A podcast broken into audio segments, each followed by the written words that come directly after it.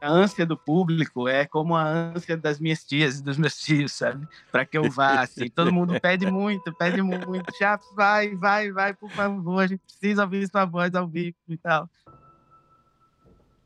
Eu dependo muito dessa troca social, dessa interação. Acho que é o simples fato do personagem estar representando toda a mensagem ali e tudo que eu quero dizer já me basta enquanto uma troca de experiências, uma troca de, de arte, enfim, de emoções.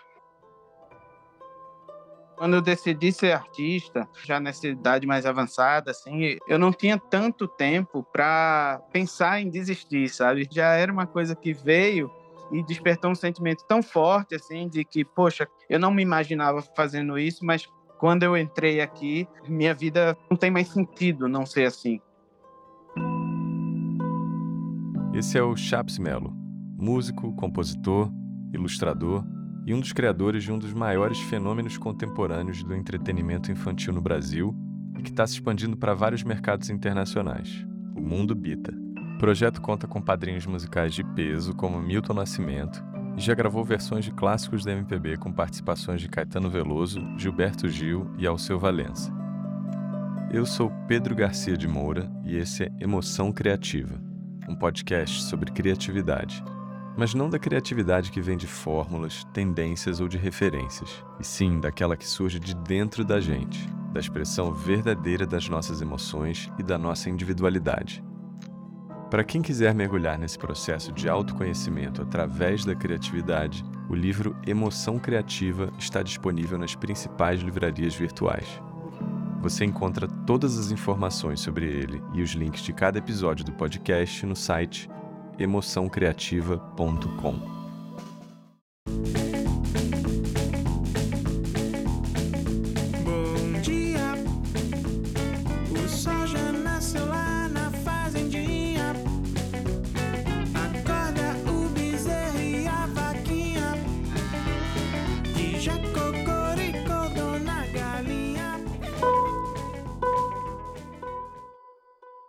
filho Benedito hoje tem quatro anos. E com uma primeira infância pandêmica, em isolamento, eu diria que o Mundo Bita foi praticamente um membro da nossa família.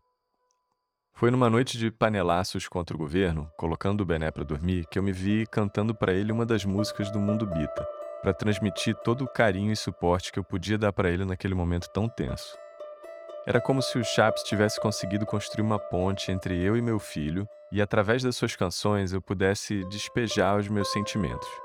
E ainda por cima ir descobrindo que tipo de pai eu era. Foi aí que eu percebi a potência transformadora do que eles estavam criando, muito além dos números estratosféricos dos seus canais no YouTube, um dos mais populares do Brasil. Eu sabia que nenhum artista teria chegado nesse nível de impacto sem estar em contato com algo muito verdadeiro e poderoso. Mas eu não podia imaginar que seria algo tão profundo e definidor de quem ele é. Ele começa contando aqui quais são as suas primeiras lembranças que ele tem de entrar em contato com a sua vocação. Ou, no caso dele, das suas vocações. Acho que duas cenas, assim, acho que minha vida se divide muito em áudio e visual, como é o. Eu, eu tenho duas lembranças muito fortes, assim, de, de momentos que eu acho que me fizeram trilhar esse caminho. Uma é minha família é, admirava a minha voz assim quando criança e me fazia uma plateiazinha e pedia para eu cantar Roberto Carlos. e aí tinha uma música em especial que a galera gostava que, que eu não sei se o nome dela é essa, mas a, o trecho principal dela assim é Meus Amores da Televisão. Fantasias e assim é uma lembrança muito forte, tanto minha família até hoje, nos encontros de família e tal, de almoço e festas, confraternizações, até hoje tem essa brincadeira, sabe? Porque minha família é toda daqui de Pernambuco e eu nasci no Rio. Então, quando eu era criança, eu, eu vinha cá, para Pernambuco, mas eu tinha um sotaque de criança carioca. Então, eles hoje, eles imitam eu, eu criança, falando com sotaque carioca, cantando Meus Amores da televisão. Então, fica uma coisa bem caricata, assim, sabe? Uma piada. E, e, e aí é um momento que ficou eternizado. Até hoje, todo mundo da minha família lembra, quando associam a minha carreira de cantor, o Mundo Bita, esse momento inicial na infância e é muito forte essa lembrança em mim. Você que pedia para cantar ou eles que te pediam? Eu não pedia, eu, na verdade, sempre fui muito tímido. Era uma comoção familiar, todos os tios, as tias imploravam. E aí eles achavam muito engraçado. Aquilo, a voz era boa e tinha um sotaque inusitado para o nordestino, que é o sotaque carioca, né? Muito diferente do sotaque daqui da gente. Sim. E eu já falo da gente com muita propriedade, porque já estou há mais tempo aqui do que, do que fiquei no Rio, mas na época tinha isso. E o que, que você sentia durante essas performances? Como é que era para você? Então, é um sentimento até parecido com o que hoje eu sinto quando, quando vou aos palcos com o Mundo Bita. Eu vou muito pouco aos palcos com o Mundo Bita. Todos os shows, os eventos são com umas trupes de atores e cantores, artistas, enfim, que compõem lá o elenco. E eu participo só em projetos especiais, como agora eu fui fazer com a Orquestra Sinfônica Petrobras, em especial deles fazendo uma releitura das músicas do Bita, em formato de música clássica. E aí eu participei e tem uma emoção que vem que é muito parecida com essa da infância, porque como eu carrego essa timidez comigo, né, da minha pessoa, é difícil também ir aos palcos. E a ânsia do público é como a ânsia das minhas tias e dos meus tios, sabe? Para que eu vá, assim. Todo mundo pede muito, pede muito. Chaves, vai, vai, vai, por favor, a gente precisa ouvir sua voz ao vivo e tal. E... então tem muito uma relação parecida com, que, com esse sentimento. Ele é difícil, mas ele é o quê? Ele é difícil, mas ele é prazeroso quando acaba tudo.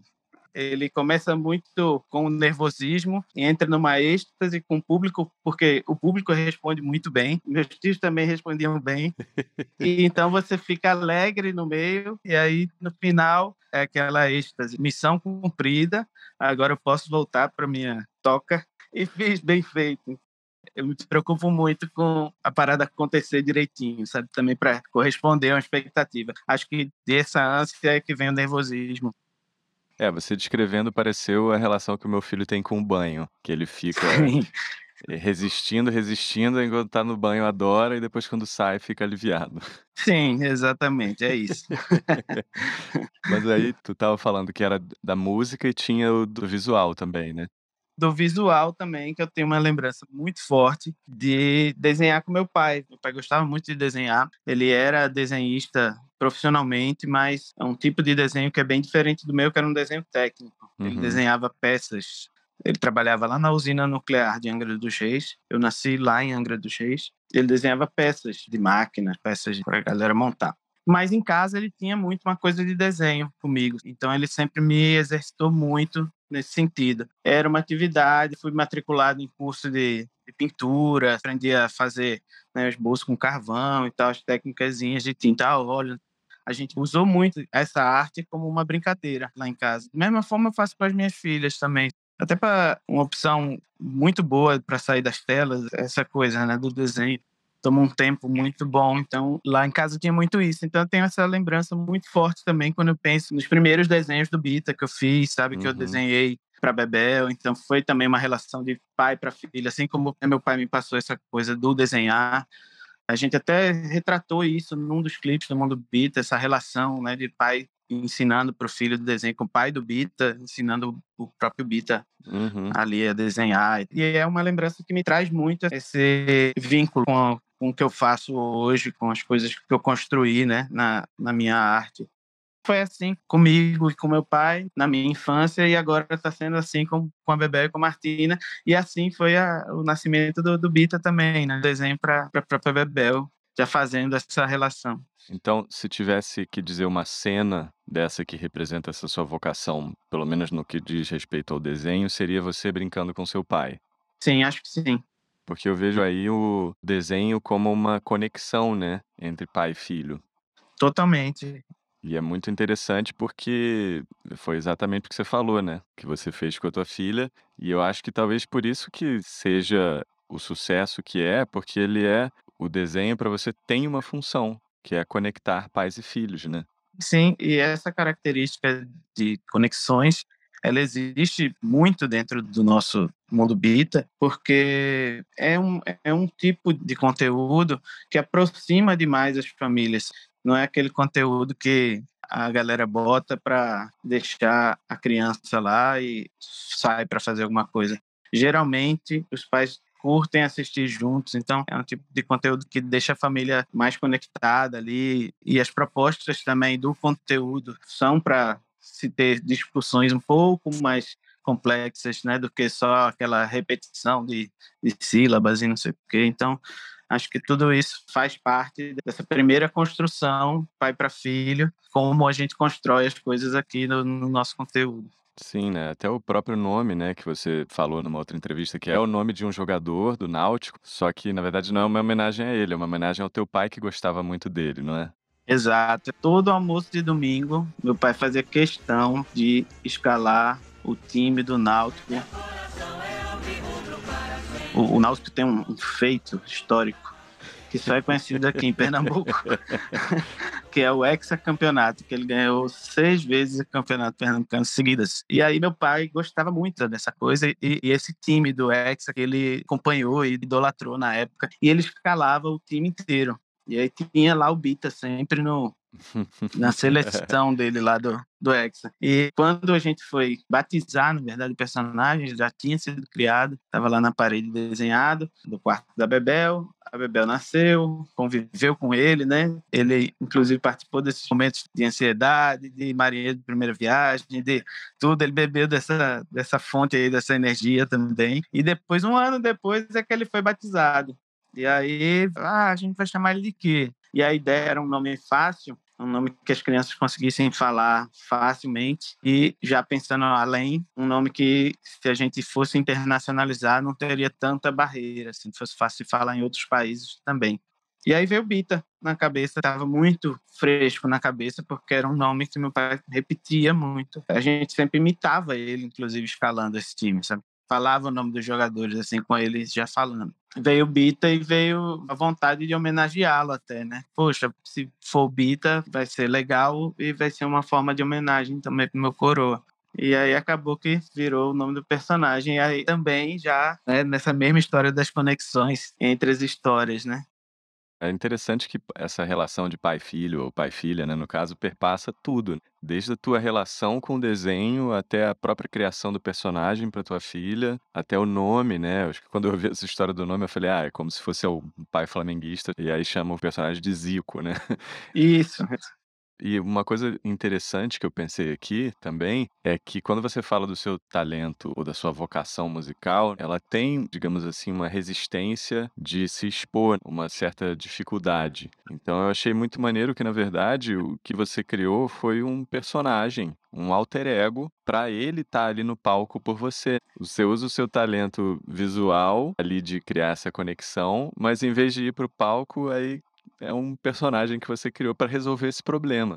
Exato, exato. Eu no começo eu dizia que o Bita era eu sem defeitos.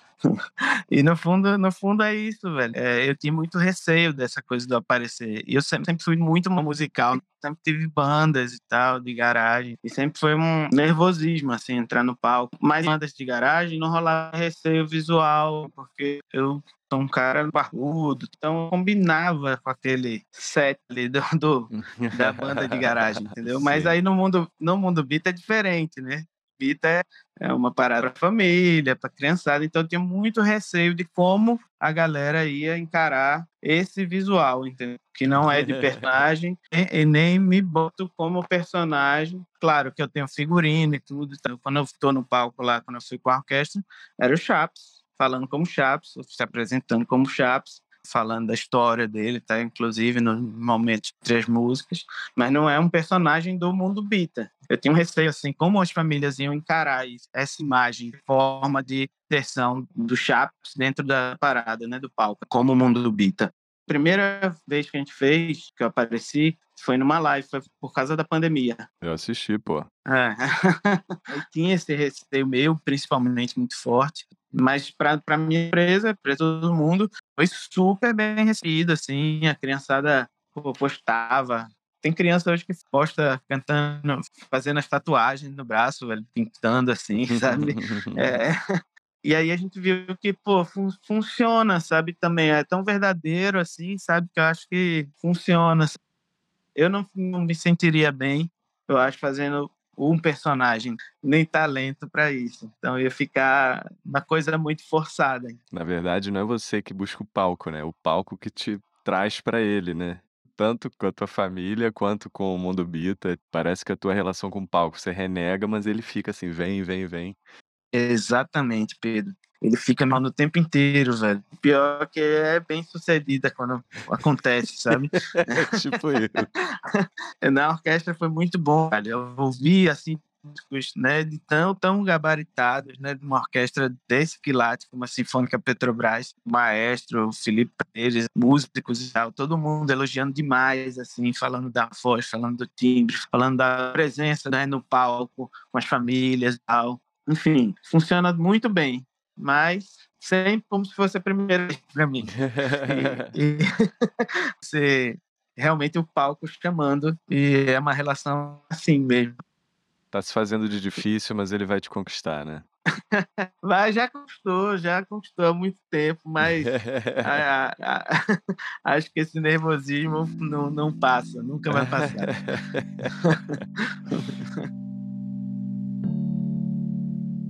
Qual foi a primeira vez que a sua cabeça explodiu com alguma obra de qualquer tipo? Livro, música, filme? Musicalmente, eu tenho como deixar de, de falar do Clube da Esquina, quando eu vi pela primeira vez. Talvez não tenha sido minha primeira explosão mental. Acho que quando eu li 100 Anos de Solidão, talvez. Eu li muito jovem, a pedido de uma professora. E pensei que ia ser uma coisa muito monótona mas me encantei demais com esse jeito de contar a história do, do conto, sabe, por si só. Então, acho que aquilo transformou, abriu minha cabeça para novas formas de contar um conto, de, de mostrar uma, uma coisa inusitada, de olhar detalhe para as coisas que não são os elementos principais é, de explorar novos caminhos dentro de uma contação de histórias, né? Então, acho que tudo isso tem muito a ver com a forma que a gente escreve essas histórias aqui.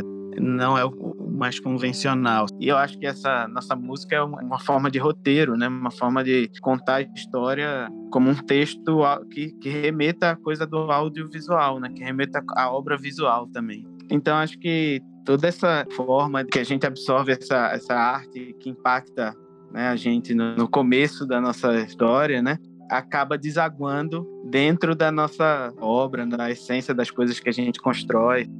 A gente tenta também fazer com que o mundo Bita seja um pouquinho dessa explosão mental, sabe? Por isso que a gente constrói a história da gente da forma que a gente constrói. Muita gente no começo criticou isso, principalmente as pessoas do lado mais comercial da coisa. De dizer, ah, esse produto não vai vender, é muito cabeçudo esse som, só vai vender na Vila Madalena e não vai ter penetração, sabe? Enfim, Sim. esse tipo de comentário, sabe? E, e a gente nunca deu muita bola para esse tipo de comentário, porque a gente sabia que a criança mesmo não tinha essa barreira, não tinha essa, essa construção ainda que uma coisa vende e outra não vende. Então, acho que a gente tentou construir da, da melhor forma com que a gente achava que a criança ia ter esse momento de explosão mental inicial, sabe? Então, isso acaba impactando para a vida, né? O Bita tem 10 anos, né? Então, sei lá, uma criança na época com, com 4 anos, que o Bita começou, hoje tem 14. Então a gente tem muitas muitas crianças que já estão adolescentes hoje e que lembram do Bita com um saudosismo, uma conversa boa, sabe, sobre a, as emoções ou uma música em específico que lembra de um trecho que é legal assim sempre a gente vê o impacto disso com, junto com o público, seja nas criancinhas, nas famílias que estão convivendo no momento com Bita, seja nessas pessoas que já conviveram na infância e aí tem, lembram agora com saudosismo. Acho que é uma coisa de perpetuar um pouquinho desse sentimento, dessa explosão mental inicial. Sim, é, é a arte como ampliação da existência, né? Exato, exato. Eu concordo plenamente com você quando você fala que a arte é capaz de provocar essas ampliações da percepção e ir moldando, mas uma outra coisa que eu acredito também é que a gente tem uma determinada maneira ou um determinado talento para ver o mundo e às vezes a gente tromba com umas determinadas obras que casam com essa nossa maneira e aí é que vem uma grande explosão.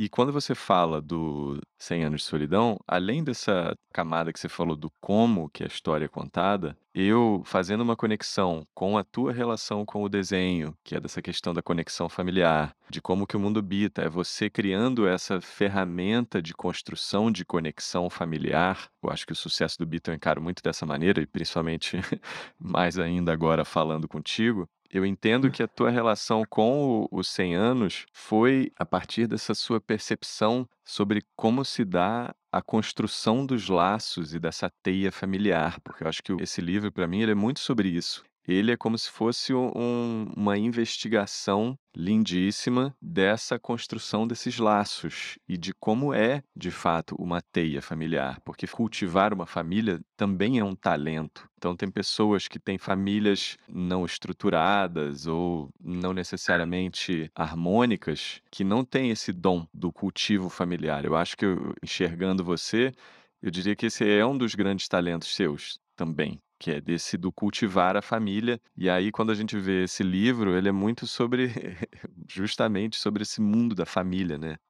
Acho que totalmente. Eu sou um cara que curto muito essa coisa do cultivar os laços familiares. Acho que família é nosso porto seguro ali. E na obra fica claro isso. As pessoas me perguntam se eu tinha vontade de trabalhar com música infantil antes de trabalhar, se eu tinha essa coisa. E, e eu costumo dizer que eu não trabalho com música infantil, eu trabalho com música para família, porque os pais amam muito também. Então, às vezes as mães falam: Poxa, meu filho está começando a deixar de assistir Mundo Bita, né? Está crescendo, começando a se interessar em coisas mais da idade dele, mais complexas, que tenham, né? Outro, outros abordem outros assuntos, outros temas, não sei o que, e tá começando a deixar de assistir, mas eu não consigo parar. E aí fica a criança assistindo aos outros conteúdos em casa e as mães acabam assistindo, no, ouvindo Bita no, no caminho do trabalho, ou enfim, quando estão fazendo alguma outra atividade que não estejam em casa. E aí sempre a gente preserva assim esse público nas famílias, sabe? A gente vê isso nos momentos que as famílias estão em contato com o ao vivo também, nos shows, nos eventos que a gente faz, nas livrarias. Sempre a gente percebe a presença do público quando estamos no, no ao vivo, essa coisa da família, né? Muito forte, muita gente da família. Então nunca é aquela coisa vai só a mãe com a criança. Sempre a gente vê os avós, os tios, uma criança e dez adultos, assim, no show, sabe? e a criança geralmente não é a que mais conhece as músicas. Geralmente um dos adultos estão cantando mais forte que a própria criança. Então tem essa coisa da família, sabe? Da galera que gosta mesmo de, do conteúdo e tal. Acaba que vem disso também, né? Desse sentimento de querer juntar, querer aproximar, querer conectar, querer que esse laço familiar se perpetue, se preserve. É, no final das contas, você está ajudando as pessoas a construírem seus próprios laços familiares. Pelo menos uma forma de incentivo ali, enquanto você está também dentro de um, uma esfera do entretenimento, mas está consumindo uma coisa que fala de boas vibrações e tal, desse contato, dessa conexão.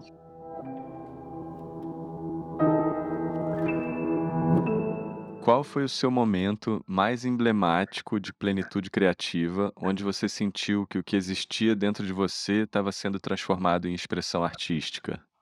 Eu não tenho muito como sair dessa pergunta do mundo bita, porque acaba que esse sentimento dessa pergunta, ele só veio agora, porque meu contato com a arte é de muito novo, mas eu acredito que esse sentimento para mim só chegou quando a minha arte chegou a um público muito grande. Eu só fui me dar conta desse sentimento quando o mundo bita explodiu e quando as pessoas tiveram contato com essa obra. Então acho que a primeira vez mesmo assim que eu tive essa coisa foi no dia que a gente fez o primeiro evento ao vivo que tinha músicas compostas por mim, apresentadas para um público e ver a reação do público respondendo muito bem aquelas músicas, demonstrando isso na expressão corporal, cantando a letra, repetindo aquela letra que eu tinha colocado numa, num processo muito íntimo meu, de noite em casa, escrevendo aquilo e ver um monte de pessoa cantando aquilo, né?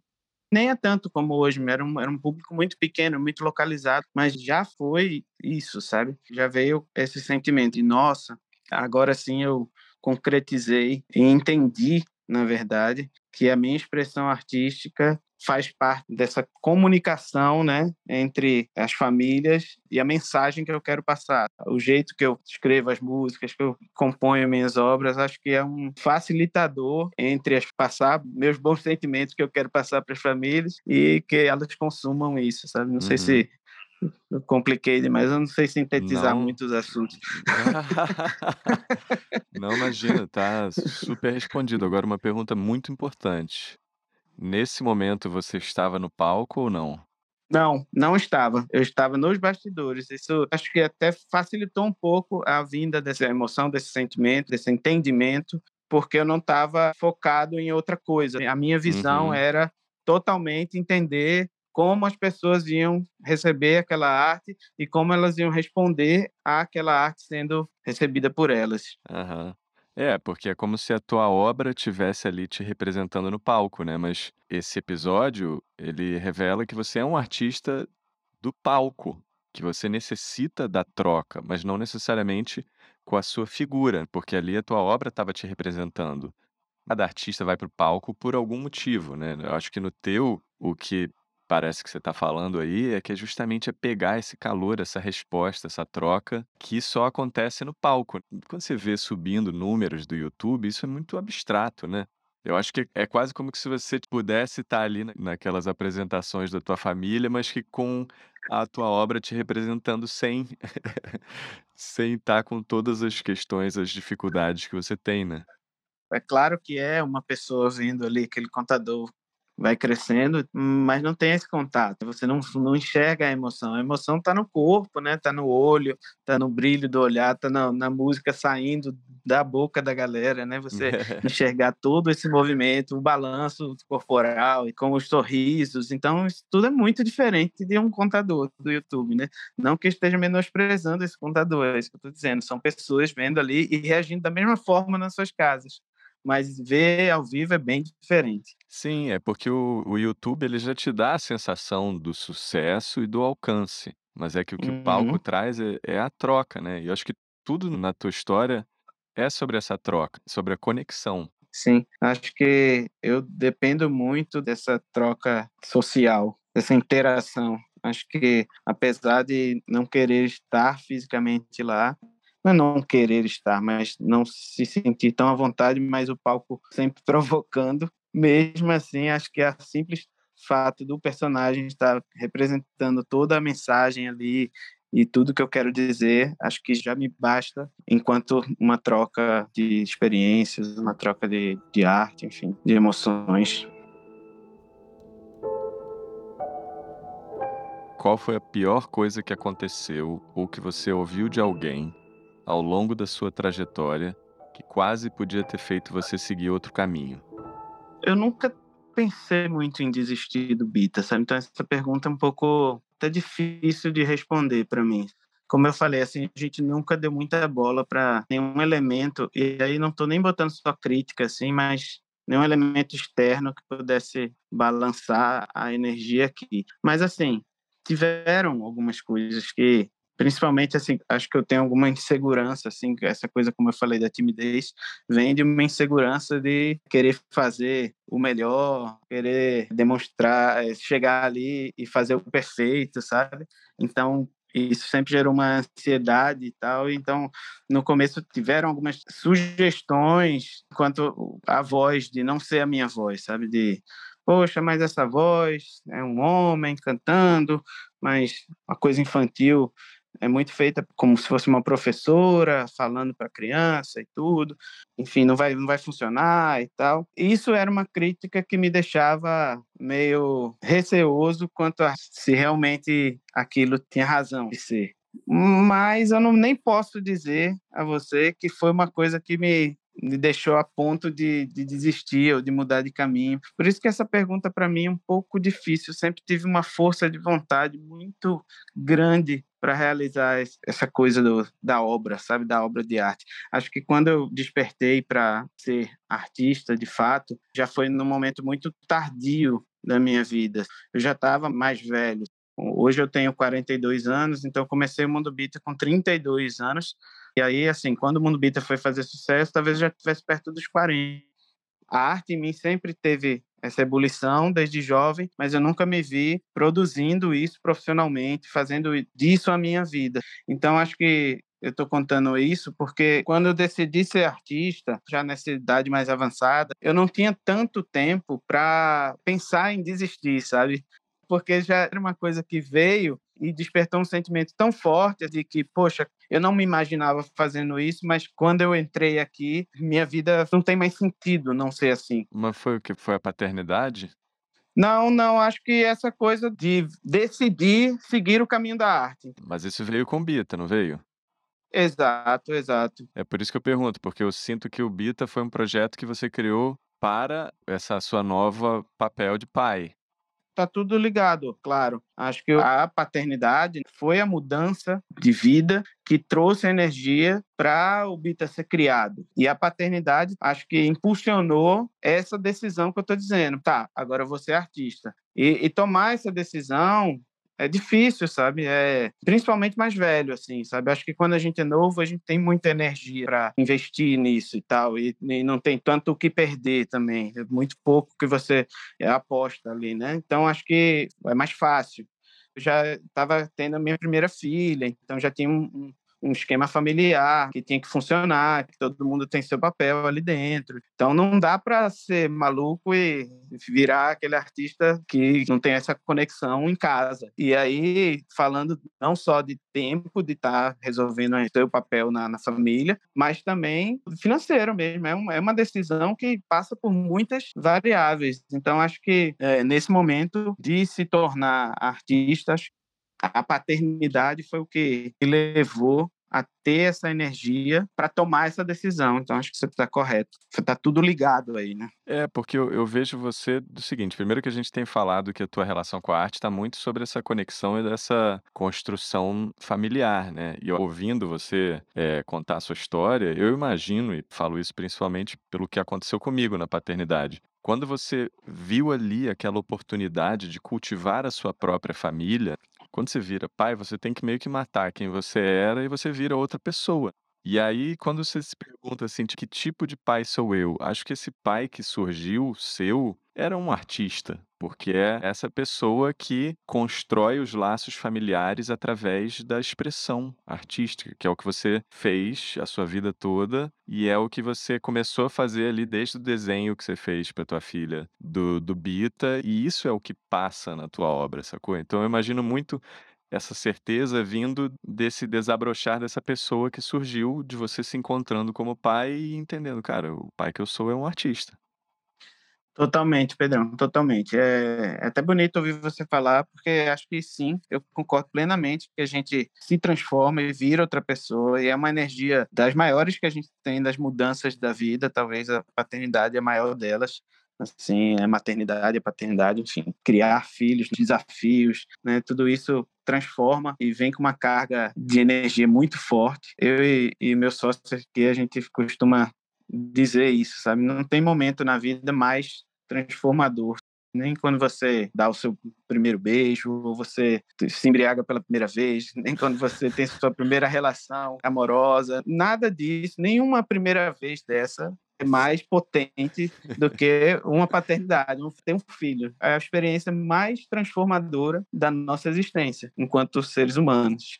Então, acho que realmente essa energia, quando bem entendida, e quando bem captada. E aí eu acho que você tem total razão. Esse novo Chaps que apareceu era esse Chaps mais artista que queria responder a essa provocação do palco, uhum. queria buscar essa conexão com a família, que são as famílias também que acompanham o Mundo Bita. Então, queria passar essa mensagem também que é possível essa transformação através dessa energia, enfim e essa relação com a família é bonita, é o que constrói uma base de toda uma sociedade. E é isso, velho. Acho que é um momento que realmente me fez entender a pessoa nova que eu seria dali para frente. Qual foi a coisa mais importante que você já ouviu de alguém que, pelo contrário, te ajudou no momento de questionamento? Tem uma, uma mensagem que ficou de um momento muito difícil da, da minha vida, assim, a, a Bebel, que é que é minha filhota, ela teve uma, uma doença, um câncer infantil, com dois anos de idade, e foi um momento barra pesadíssima, assim, pra gente. E ela passou um período longo, eternada, de UTI, não sei o que lá e tal. E tem uma mensagem que ela parece muito banal, mas que ela foi criada pela mãe da Bebel na época, que é o vai dar tudo certo. Na época a gente estava tentando custear. O Bita não era Bita ainda, então tudo era muito mais difícil do que é hoje para a gente, enquanto família, né, do lado financeiro e tudo. Ainda o Bita ainda sugava dinheiro, né? Ainda era um, um investimento no Bita, não tinha retorno ainda. Então a gente na época fez um, umas canequinhas e tal, que com essa mensagem vai dar tudo certo. Virou uma corrente muito boa, sabe? Todo mundo queria e tal, a gente teve que fazer mais, um monte de amigo que quis comprar, quis ajudar, comprava várias né? E dava também para as pessoas, quando as pessoas estavam numa situação parecida, de dificuldade, sabe? Acabou se espalhando também essa mensagem. Enfim, nem posso falar tanto sobre esse assunto que eu começo a me emocionar. Mas acaba que eu acho que é essa mensagem que ficou para mim, assim, é uma coisa que foi criada pela mãe da Bebel, que na, na época foi uma mensagem de força para esse problema específico, que porra, foi resolvido, deu tudo certo, realmente, como a mensagem previa. Hoje a Bebel é uma adolescente linda, curada, e posso contar essa história com alívio, mas a mensagem ficou maior do que ela já era, como tinha sido criada. Então, acho que é acaba que é uma mensagem de incentivo para mim em todos os momentos, não só no mundo bita, como é, em momentos difíceis e para o trivial também, sabe? Então, quando eu vou entrar no palco, eu repito o mantra do vai dar tudo certo. Acho que ficou uma, uma mensagem que virou até um bordão meu pessoal, nem é um bordão para o personagem, nem falo isso nos textos, mas é um, é um, um bordão mental, um mantrazinho que deu tão certo que hoje me acompanha e me incentiva a seguir, velho, a, que as coisas podem estar complicadas, mas uma hora melhor, enfim. A gente até vive esse momento no, no Brasil, inclusive. Sim, Vai dar tudo certo. Sim, completamente. Eu acho que é um jeito também, não deixa de ser artístico, né? De você entrar em contato com a tua fé, né? E eu acho muito maneiro que a gente falou tanto de família, né? Que família, na verdade, nesse, dessa questão sanguínea, mas eu vejo muito esse momento de vida você quase que ampliando o conceito de família, né? Porque foi quando você precisou da ajuda de mais pessoas e elas estavam ali para você. Então é quase que entender que tem essa outra família, que é amigos e outros seres humanos, né, ao seu redor. Sim, sim, totalmente. E, e, tem tudo a ver com a arte também, porque quando ela falou essa frase e tal, que a gente, poxa, vamos fazer uma parada com isso, é, como eu disse, parece tão banal, mas na época eu criei uma arte que até hoje as pessoas pedem essa artezinha para fazer camisa, fazer caneca, fazer não sei o que, para quando tem um, uma coisa parecida. Acabou que essa coisa toda se conectou muito entre os amigos aqui, se espalhou como corrente por conta dessa parada familiar mesmo, dessas conexões familiares. Então acho que passou de família para família. Foi uma forma de expressar minha arte. A arte do desenho já era uma coisa bem lúdica, porque eu já estava experimentando esse novo universo na paternidade e com o começo do mundo bita. Então acho que realmente conectou até nesse momento, essa coisa do círculo familiar que se expande com essas famílias que estão ao nosso redor, que fazem parte é, da, nossa, da nossa vila, né, da nossa, da nossa parada, né? Para quem quiser conferir, o link para a arte do Chaps com o desenho do Vai Dar Tudo Certo você encontra na descrição do episódio. Que conselho você daria para você quando estivesse começando, não em termos de carreira, mas em termos da sua busca expressiva. Ou seja, o que você aprendeu ao longo dos anos sobre como acessar criativamente o seu material interno? Eu diria para mim mesmo para não enxergar as coisas pelo prisma da obviedade, tentar esmiuçar o detalhe de cada mensagem que você quer passar cada coisa que você quer colocar criativamente na sua construção. Assim é como eu conduzo a criação aqui, mas assim também é como eu conduzo a forma da minha vida mesmo. Acho que a gente fugir um pouco do convencional e experimentar uma coisa nova é uma forma de você também crescer criativamente, uma forma de você se desafiar, de você buscar novos caminhos e a mente criativa agradece isso é, é o que faz com que ela fique viva, né? Busque novas coisas, né? novos sentidos, tente explicar as coisas de uma maneira diferente. Eu sempre penso que, poxa, tem tantas palavras que eu leio que não são ditas, sabe? Às vezes as mensagens ficam tão óbvias na arte como todo. Assim. Nós sempre usamos as mesmas palavras e eu tento buscar um pouquinho dessa riqueza, né, dessa não obviedade na construção dos textos também. E aí as palavras vêm com essa força também ter esse jeito também dentro da, da arte. Acho que acabei falando sobre o conselho mais do que o, o conselho em si, mas isso, acho que é isso, acho que é, acho que é buscar, buscar esse sentimento de não seguir por um caminho que já foi trilhado, sabe? Acho que os caminhos que já foram trilhados eles são ótimos para servirem como referência, mas buscar o seu próprio caminho dentro de uma obra assim é importante. Ouvindo você falar, né, Muita gente, e eu inclusive também encaro que a nossa força criadora, ela é a nossa criança, que é a criança que é essa usina de criatividade. Engraçado até você ter sido criado numa usina, né? Sim. Mas é você falando isso, eu tô quase como se você estivesse falando dicas sobre como brincar com a sua criança interior e deixar ela sempre empolgada, porque criança fica de saco cheio rápido, né? Eles são muito vorazes e curiosos. Então, quando você fala disso daí, como é que você consegue brincar com a sua criança interna para deixar ela sempre essa usina? Esse exercício, ele não só te leva a brincar com sua criança interna, como se você for um pai ou uma mãe, ele leva você a brincar com a sua criança externa também, que é o seu filho. Sim, com certeza. Então, tentar o caminho não óbvio das coisas é uma forma de brincar com a criançada também, de estimular a criançada ao lúdico, à brincadeira.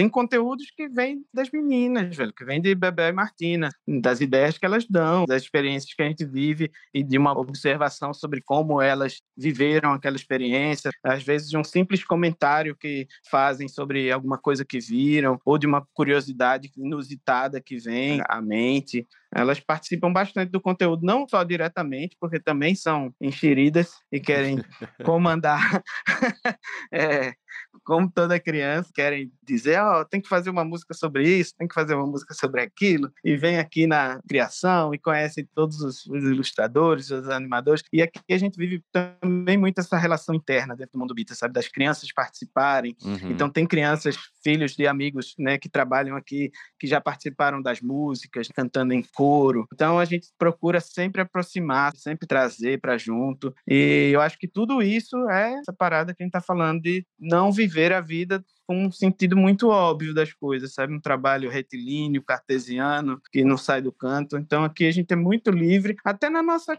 forma de conduzir a empresa comercialmente mesmo. A gente vai para lá, vem para cá, muda o conteúdo, tem muita maleabilidade com as coisas mesmo. Acho que isso a gente traz desde a nossa relação com as pessoas e com as famílias e com a nossa própria família para dentro da empresa e para uma coisa da vida mesmo. Acho que ser maleável é importante, né? É, para construir uma relação verdadeira, né, com seus filhos, você tem que aprender a brincar com eles e com a sua criança interior também, né? Exatamente, exatamente. Obrigado por sintetizar aí a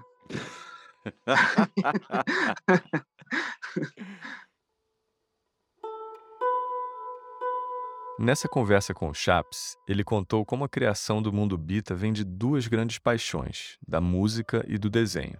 O Chaps enxerga essas duas atividades como um lugar de experimentação, onde é possível sair do convencional. E através da fusão dessas duas, ele conseguiu chegar num resultado muito importante para ele, que é a criação de conexões com o seu público.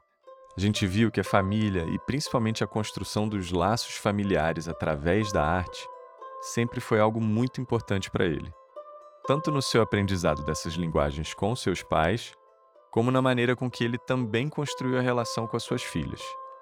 E é daí que vem a força do mundo Bita, da capacidade de ajudar famílias a construírem os seus próprios laços. A gente viu que para o Chaps a paternidade e a descoberta do tipo de pai que ele era fizeram que ele entrasse em contato novamente com seu lado artístico. E a certeza desse encontro impulsionou e ajudou ele a enfrentar as incertezas do caminho. A gente viu também que, em momentos de dificuldade, como sempre através da sua arte e expressão, ele ampliou seu conceito de família, criando uma grande rede de apoio. Eu aprendi com Chaps que cultivar esses laços é uma arte e uma oportunidade de descoberta e conexão com a nossa identidade. E que a mesma curiosidade insaciável das crianças também pode morar dentro da gente, se a gente souber cultivar o interesse dessa criança interior, trazendo perspectivas novas e ficando de olho no que passa desapercebido. E um ensinamento que eu vou levar bastante para minha vida de pai. Para brincar com uma criança de igual para igual, também é preciso aprender a brincar com a nossa própria criança. Você pode ver o trabalho do Chaps no YouTube, no canal do Mundo Bita ou na nova série Imagine-se, disponível na HBO Max. Se você gostou desse episódio, você pode seguir e dar nota na sua plataforma favorita. Se você acha que alguém que você conhece pode gostar do tipo de reflexões que a gente faz por aqui, compartilhe. Você acabou de ouvir Emoção Criativa. A edição e mixagem é feita pelo Vitor Marques e a trilha que você está escutando foi composta especialmente para esse podcast pelo Lucas Vasconcelos, o nosso convidado do primeiro episódio. Você pode escutar a gente em qualquer uma das suas plataformas favoritas. Eu sou Pedro Garcia de Moura, muito obrigado por acompanhar esse episódio e até a próxima.